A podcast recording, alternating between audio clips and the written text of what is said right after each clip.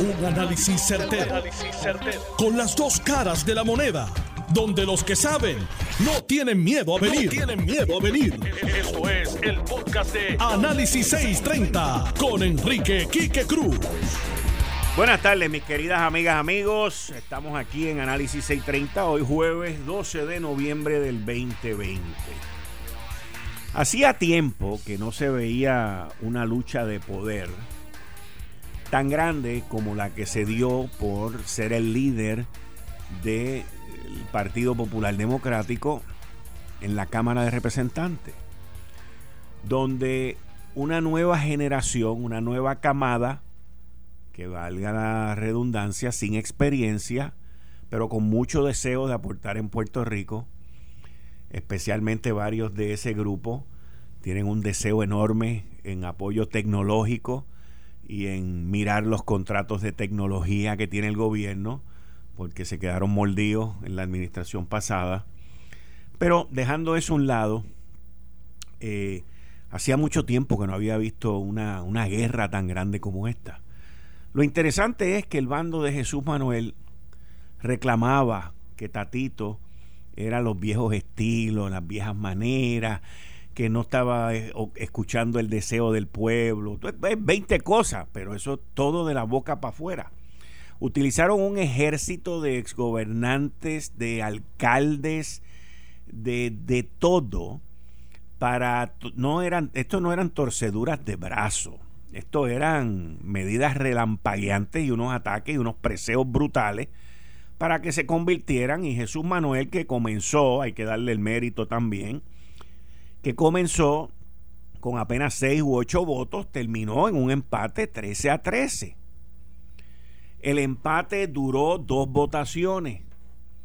Le quitaron los teléfonos celulares para que no se pudieran comunicar, pero se dieron cuenta que si no le devolvían los teléfonos celulares, pues los que estaban rompiendo costillas y, doblando tobillos, pues no, no podían volverse a manifestar.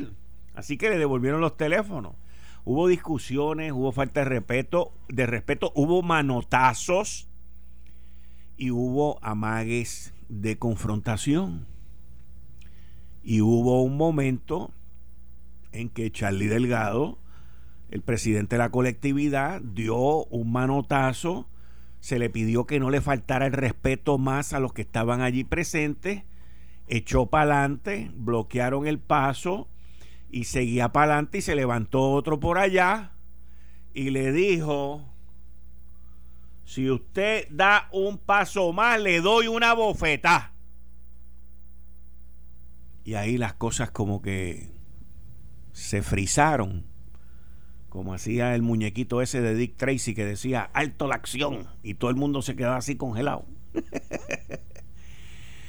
Miren, lo que está la lucha que se llevó a cabo anoche, que duró horas, no tiene nada que ver con la Cámara de Representantes del Partido Popular.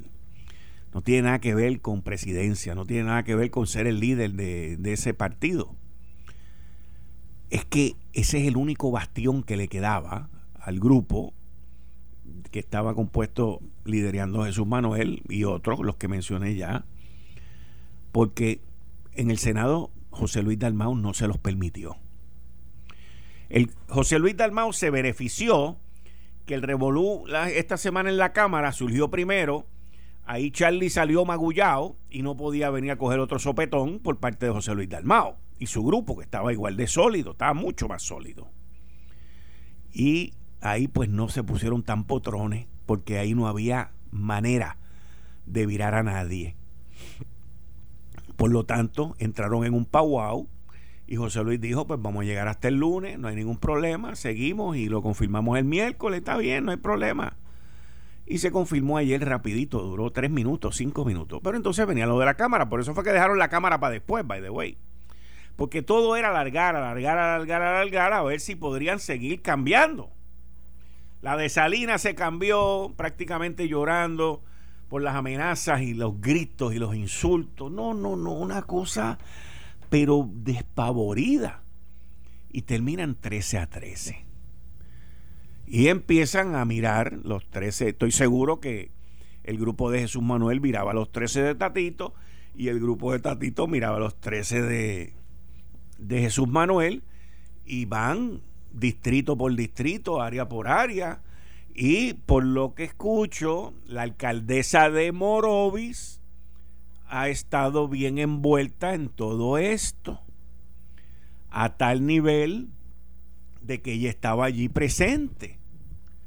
Y entonces, ese envolvimiento, pues lleva a que uno de los de Tatito se voltea y se va con Jesús Manuel. Y ese representante, creo que es Vega Alta y Morovi, y la alcaldesa había logrado ese virazón. Y de momento dicen, bueno, pero vamos a ver dónde es que él acumula, en qué pueblo es que él acumula y vamos a ver los votos. Pues en Morovis él ganó, creo que fue como por 200 votos, pero en Vega Alta, si no me equivoco que es una Vega, Vega Alta, eh, ahí ganó por 900 votos. Y ahí entró el alcalde y entraron otras personas más y le dijeron, papá, esta es la que hay. Y volvió y se volteó a favor del lado de Tatito y ahí donde la, la votación termina 14 a 12.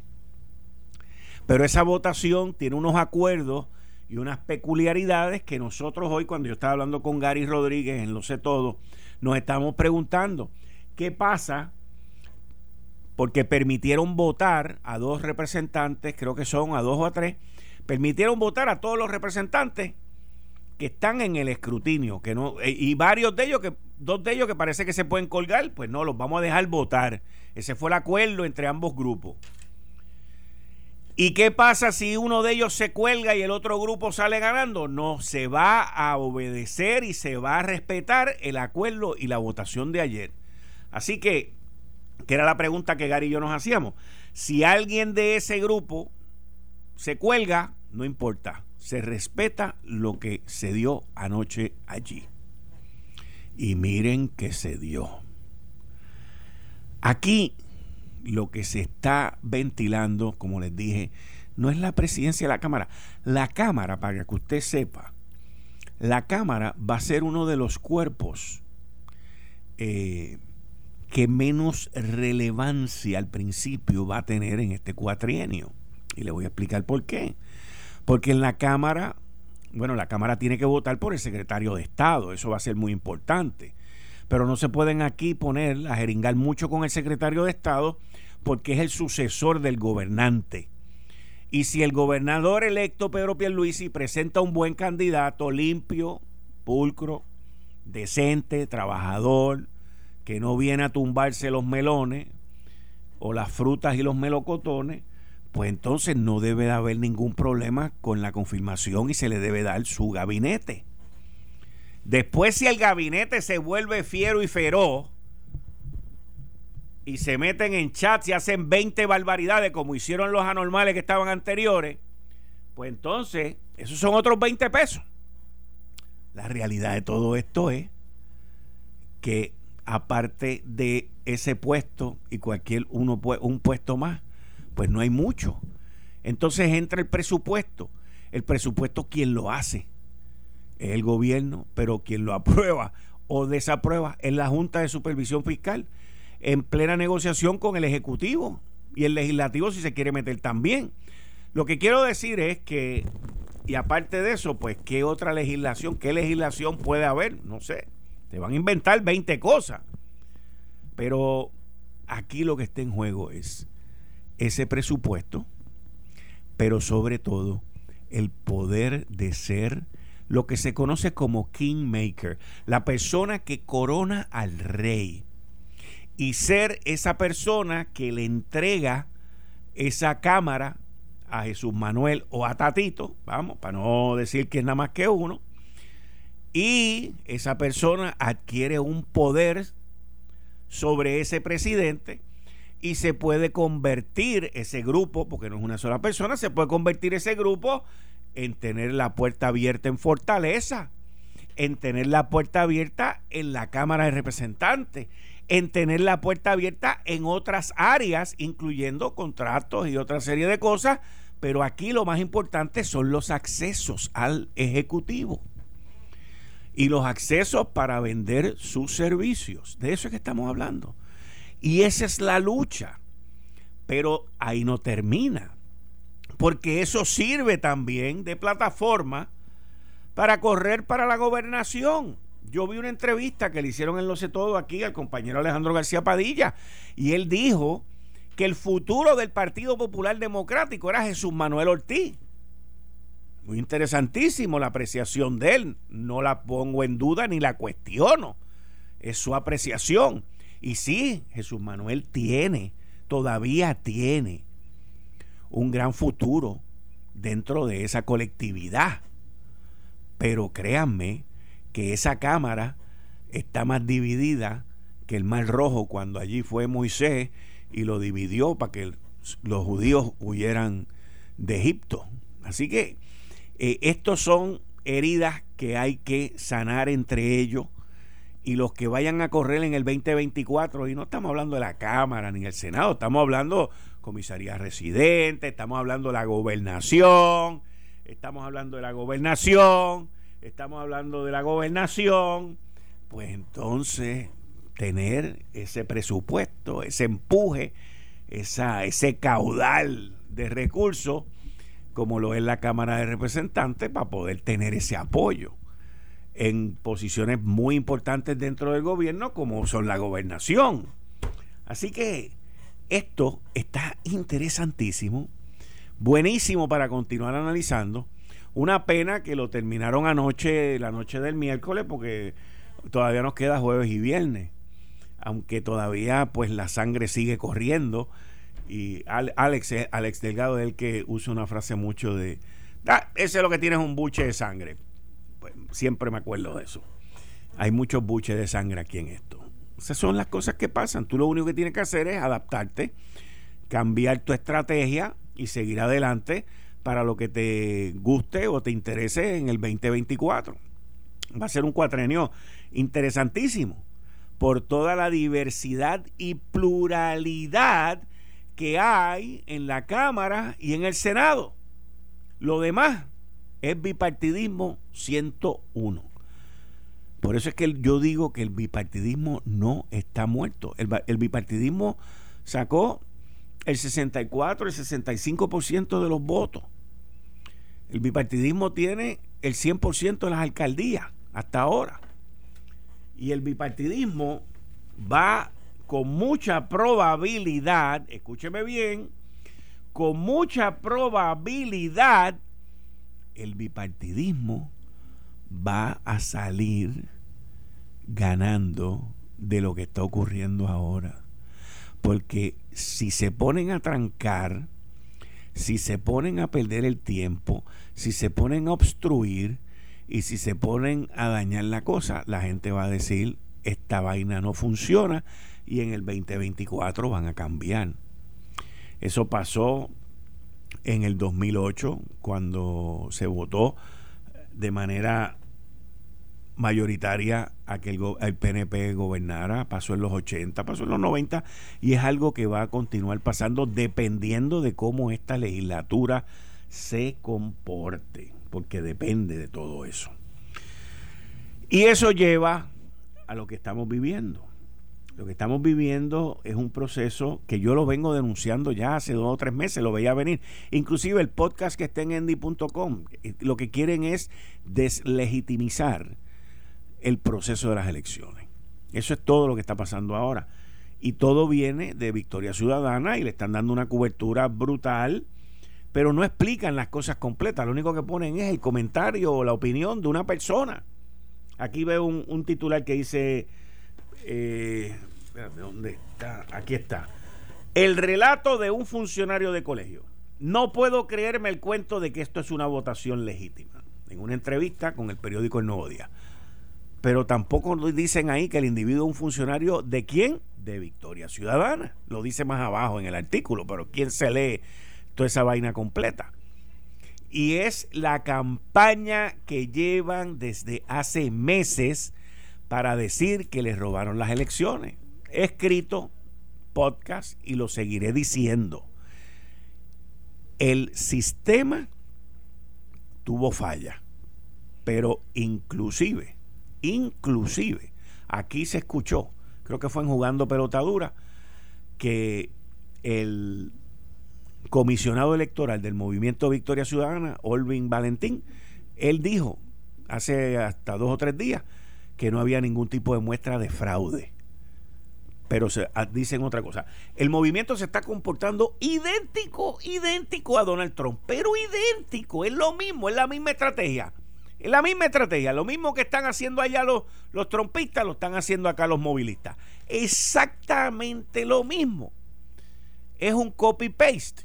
No voy a decir que es plagio, porque no existe derecho de autor en esto. Pero es un copy-paste a la guerra que lleva Donald Trump allá porque perdió la misma que se está llevando acá. Inclusive utilizan las mismas frases, lo único que hacen es traducirlas al español. Una cosa impresionante y uno pues tiene que venir aquí a analizarlo definitivamente. Eh, estás escuchando el podcast de Noti1. Análisis 630 con Enrique Quique Cruz. 5 y 35 de la tarde de hoy, jueves 12 de noviembre del 2020. Tú estás escuchando Análisis 630. Yo soy Enrique Quique Cruz y estoy aquí de lunes a viernes de 5 a 7 como todos los jueves, con el amigo empresario Atilano Cordero Vadillo. Muy buenas tardes, Quique. Buenas tardes. Y, un cordial saludo a ti y a todos nuestros distinguidos de audiencia, tanto la local como la internacional. Como siempre, un placer y un honor estar compartiendo con todos ustedes. Quique, a mí me gustaría, tú comenzaste el tema que yo eh, quiero tocar hoy, que es la próxima orden ejecutiva de nuestra gobernadora sobre el COVID-19, que entrará en vigor el próximo sábado. Mientras hemos visto que en la pasada semana se ha registrado un incremento sustancial de casos confirmados y en hospitalizaciones Estoy viendo ahora aquí eh, en Endy que sabe que los hospitales del país se acercan a un nuevo récord de pacientes de COVID-19 en cuidado intensivo. Y yo estoy de acuerdo con la preocupación de los médicos. Los médicos señalan que lo que se está viendo es el efecto de lo que ocurrió previo y durante los cierres de campaña de los partidos. Tú fuiste testigo, yo fui testigo de lo que había allí. El problema está en que aquí no hay disciplina, ni quien le imponga. Y por eso es que incrementan estos casos.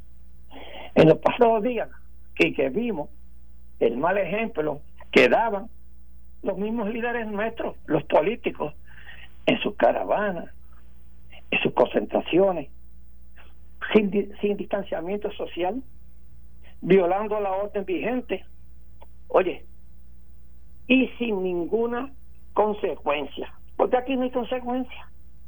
La policía, el Departamento de Salud, tiene la obligación de hacer cumplir esa orden y castigan y castigar a los que la violen, hermano hermano Quique, todo esto que está pasando en Puerto Rico, aquí lo que reina es la indisciplina. Aquí lo que reina es el desorden, porque vivimos en un país donde no hay consecuencias. Y lamentablemente vemos cómo una minoría está afectando con sus acciones irresponsables a la gran mayoría de los que cumplimos con la ley. Aquí no se ha arrestado a casi nadie por estar violando la orden ejecutiva. Y por eso es que los, que los contagios siguen aumentando y los médicos están muy preocupados. Mientras el secretario de Seguridad Pública, Pedro Janer, yo no sé dónde está. Yo tampoco. Está silente, está ausente. Tú que tienes buenas relaciones con el PNP, tú me dices dónde está él ahorita. Y por eso, Quique, yo estoy en contra de una orden ejecutiva más estricta en estos momentos. No puede ser una orden ejecutiva más estricta de lo que hay ahora. ¿Por qué? Porque esto aumentaría el desempleo y por ende afectará a nuestra economía. Y lo que hay que hacer es que se cumpla la ley y que se castiguen los violadores. Y así logramos minimizar y bajar los contagios. He dicho, hermano Quique. Oye, tú, tú, tú estás entonces opuesto completamente a cualquier tipo de restricción. Se está comentando. No, no, no, no. Adicionales, adicionales. Yo, yo sí, sí, sí, eso, eso, eso, como está. Eso es lo que, eso era lo que quería decir, pero gracias por añadirme la palabra adicional. Que la orden se quede como está, pero que ya veo aquí a un montón de, gente pidiendo más restricciones, pidiendo esto. Oye, si lo que hay que hacer aquí es que cumplir la orden que no se hace cumplir por los antes mencionados el problema es ese. Aquí, mientras tú, yo, otros estamos guardados en las casas, todos irresponsables me están cumpliendo. Entonces vamos a castigar a esa gente. Y eso es lo que nos contagian a nosotros. Ese es el problema aquí. Si, oye, si tú vas aquí, oye, los cines están, están vacíos. Los cines están vacíos. La gente no está entrando, la gente se está cuidando la mayoría de los restaurantes están vacíos. Aquí en Puerto Rico la gente tiene miedo de contagiarse. El problema es los desordenados, los irresponsables. Entonces aquí estos campean por su respeto. No tiene consecuencia. Ese es el problema. Ese es el gran problema que nosotros tenemos. Mientras tú ves en otros países, ¿ok? Está la policía en la calle, está la Guardia Nacional en la calle, están arrestando gente, pero aquí no se ve nada de eso. Entonces, venimos eh, eh, eh, para cumplir y nos pueden, este, para decir que el gobierno está haciendo algo, nos pueden poner una orden más restrictiva. Yo creo que con la que tenemos basta y que se cumpla la ley. Porque están hablando de están hablando de, de restringir los restaurantes y otros lugares, en vez del 50%, que sea el 25%. Pero si estos restaurantes están vacíos. Oye, yo he, ido he pasado por unos cuantos y, yo he ido a, a los que están, que tienen terraza, porque yo no voy adentro a, los a los restaurantes cerrados. Yo no asisto. Y tú lo sabes que no, no asisto, punto, porque yo quiero cuidarme. Y, y yo no asisto. Y la mayoría de la gente no asiste. Entonces, si van a restringir más y van a seguir votando más gente a la calle, eso es lo que crea son crisis, desasosiegos en la familia, que se quedan desamparadas, que se quedan sin empleo. O sea, entonces, ¿por qué los que estaban en las manifestaciones y están violando la ley no dicen nada? ¿Por qué no los arrestan? ¿Por qué no lo hacen cumplir? O que, que hagan cumplir la ley y después que cumplan la ley que nos den otra nueva orden ejecutiva dentro de 15 días. Pero por esa que está ahora, no, no pueden ser si, lo, si los casos, si los casos, Quique, si los casos y las hospitalizaciones siguen subiendo y se forma entonces eh, un caos, sea, yo sí recomiendo que se cierre de inmediato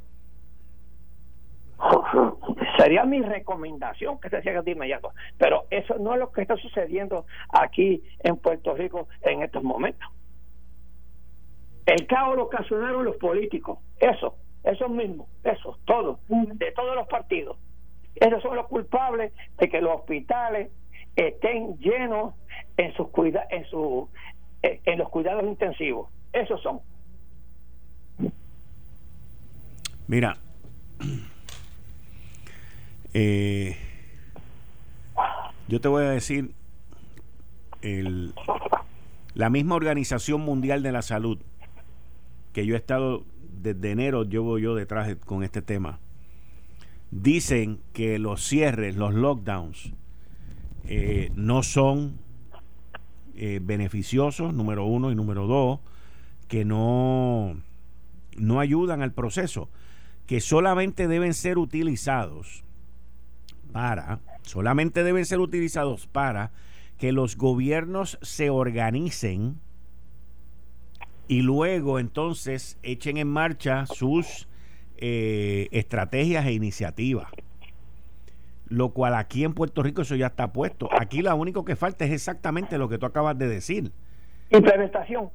Es, la implementación, o sea, el castigo, lo que tú estás diciendo, básicamente. Bueno, pues yo, yo, yo, yo no digo que sea el castigo, no hay impunidad. Pues, ¿hay o no hay impunidad? ¿Qué tú crees? Yo entiendo que sí. Aquí todo, el mundo, aquí todo el mundo hace lo que le da la gana. Mira, yo, su respeto. Mira, yo nunca había visto esto de que este individuo se roba un carro, se vuelca el carro y viene un ciudadano, se baja a ayudarlo, lo saca del coche, le pregunta cómo está y el tipo le sigue hablando, se monta en el carro del que lo está ayudando y le roba el carro.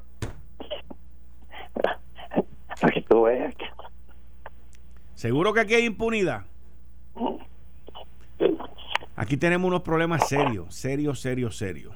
Pero con este problema del COVID tenemos que cogerlo más serio, Quique. Okay. Yo creo que el gobierno tiene que lanzar, lanzar a la policía a la calle, si tiene que llamar a la Guardia Nacional para que los ayude, porque hay muchos policías enfermos. Aquí, mira, aquí el problema es oye, a mí me gustaría que el comisionado este, estuviese y nos dijera a nosotros, nosotros no podemos cumplir porque no tenemos policía, no tenemos recursos, pero vamos a buscarlo. Oye, pasó, entonces que venga la Guardia Nacional y los ayude, pero tienen que hacer algo diferente. aquí no pueden seguir cambiando por su respeto, los indisciplinados y el desorden no puede seguir en Puerto Rico, porque eso es lo que nos van a contagiar. Hmm. Yo te digo que la cosa está difícil, Atilano, y se va a poner más difícil en las próximas dos semanas. Sí, se va a poner más difícil. O sea, nosotros vamos a entrar, nosotros vamos a entrar a la semana de acción de gracia con los números más altos que jamás hemos tenido. No, ya, ya se están viendo. Sí, pero te estoy hablando, te estoy hablando de aquí a 10 días van a estar peor de lo que están hoy. Sí, porque ahí es que se va a ver el efecto de todas las barbaridades que se cometieron en, las concentraciones, en las caravanas y, todas estas cuestiones, ahí que se va a ver. Y oye, hay otra cosa y que también que la gente eh, eh, eh, no está consciente, es que también la gente hace muchas actividades en la casa con su familia y eso algunas veces ahí hay contagios. Ese es uno de los problemas más grandes, que eso el gobierno no puede evitarlo. Eso se llama concientización de nosotros. No tenemos que estar conscientes, la ciudadanía, ¿eh? que no podemos permitir esas eh, eh, reuniones familiares grandes en las casas, porque eso trae contagio. Ese va a ser un problema. Y no ha entrado diciembre. Sí. sí. Y yo, Quique, y, y, yo digo una cosa, yo creo que debemos precaver ahora todo el mundo, porque si estos contagios siguen subiendo, entonces sí, que eh, la gobernadora puede poner un cierre más, más, restricto, más restricto para diciembre es donde están todas las fiestas, y donde coge el dinero y donde más afectaría la economía. Pero primeramente hay que hacer cumplir el orden ejecutivo. Está, está floja la cosa, ¿viste? Oye, pero mira, por otro lado, veo repunte en la economía. Mira, vi que la, la venta de autos estuvo buenísimo. Oye, este sí, sí. Rompimos el récord, ¿ok? Oye, está. Y eso es parte, eso es parte de lo del dinero de la de la de las ayudas federales, ¿ok? Octubre se vendieron 10.672 unidades. Yo creo que no había carros este, en las casas, 10.672 unidades. Y, y eso fue en el 2018, que digo el 17 que fue récord, fueron 8.630. O sea, que rompió el récord del 18 y en el 17 fueron 5.636. Oye, casi el doble. Así es que va corriendo esa industria, por lo menos se va, este, eh, oye, sí que, y los autos que vi, vi aquí en la, en la parte de los datos, las marcas, los americanos ya tienen aquí vendieron un 46.9% de crecimiento. Ya, rayo, fueron dos marcos, fueron las dos más grandes, fueron los americanos y los coreanos. Los coreanos también eh, tuvieron de crecimiento un 49.2%. O sea que, es que los coreanos, te voy a decir una cosa, los coreanos están sacando, los coreanos han sacado buenos productos, están sacando muy buenos productos. Los coreanos, ese, van a ser el futuro, los coreanos. Los coreanos están ahí al palo sacando muy buenos productos, muy buenos productos. Han ido ocupándole el espacio a los japoneses. Sí. Oye, Atilano, antes, antes de que sigamos con otros temas, eh, un radio escucha nos estaba nos estaba escuchando, valga la redundancia, y me dice lo siguiente que en el área metropolitana, y esto a mí me habían hablado de uno de ellos, hay varios hospitales que ya están llenos, están full en sus áreas de, del COVID. Inclusive hay otros que han tenido que abrir carpas. Eh, ah, que han tenido que abrir carpas eh, para los que llegan en emergencia ponerlos en las carpas y, empezarlo a, trabajar con ellos desde las carpas. Eh, me dice, me dice, me confirman que en este hospital, que es del área metropolitana, me mencionan dos, tienen pisos de COVID full.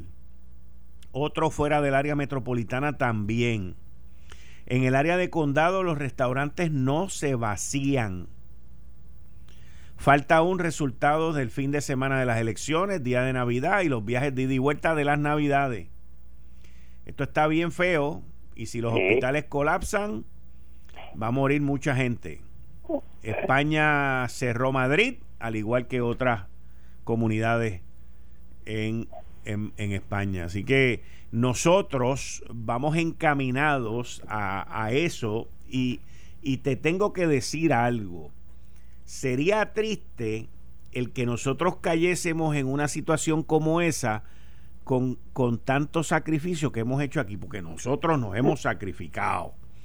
Sí, pero nos hemos descuidado en el último mes, nos descuidamos. Tienes razón. Nos sacrificamos, hicimos un excelente trabajo a principio, pero en el último mes eso, eso fue terrible. Fue por la libre todo el mundo. Y tú lo veías en esas caravanas, tú lo veías en lo, eh, eh, por televisión las caravanas, la gente es todo uno encima de otro. En, eh, oye, yo sé que la emoción, yo sé que la emoción, eh, yo lo vi eh, este, cuando, lo, el, el, gobernador electo fue allá a, a lo que Cangrejo, allá, este, donde estaba haciendo su actividad.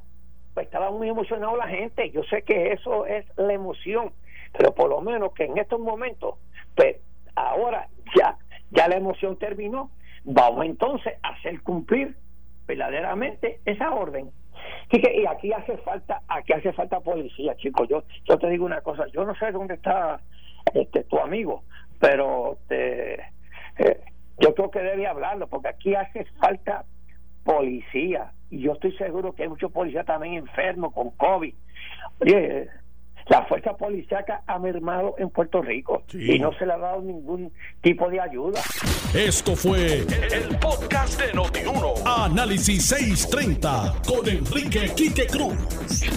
Dale play a tu podcast favorito a través de Apple Podcasts, Spotify, Google Podcasts, Stitcher y notiuno.com.